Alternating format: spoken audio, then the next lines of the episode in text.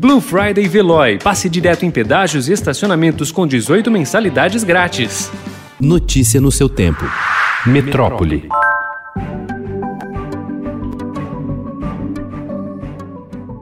Uma nova falha de segurança no sistema de notificações de Covid-19 do Ministério da Saúde deixou expostos na internet por pelo menos seis meses dados pessoais de mais de 200 milhões de brasileiros. Não foram apenas pacientes com diagnóstico de Covid que tiveram a sua privacidade violada, como ocorreu em outro caso de exposição denunciado pelo Estadão na semana passada. Desta vez, ficaram abertos para consulta as informações pessoais de qualquer brasileiro cadastrado no SUS ou beneficiário de um plano de saúde.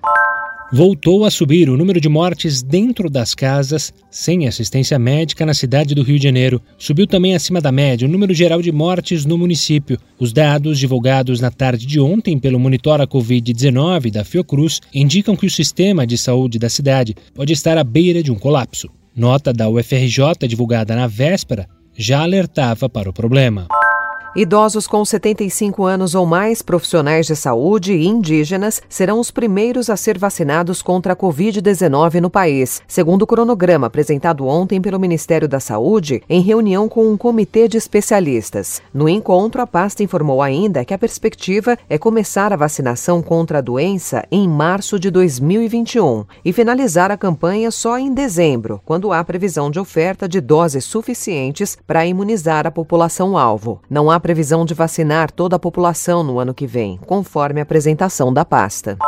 O governo do Paraná deve publicar até amanhã um novo decreto restritivo para impor, entre outras medidas, toque de recolher noturno na região leste do estado. É uma tentativa de resposta à escalada de casos de Covid-19 que sobrecarrega o Sistema Integrado de Saúde de Curitiba, região metropolitana e litoral. A Associação dos Municípios da Região Metropolitana de Curitiba disse na segunda-feira que já havia fila de espera por UTI de 50 pacientes. O estado admite dificuldades, mas nega haver falta de atendimento.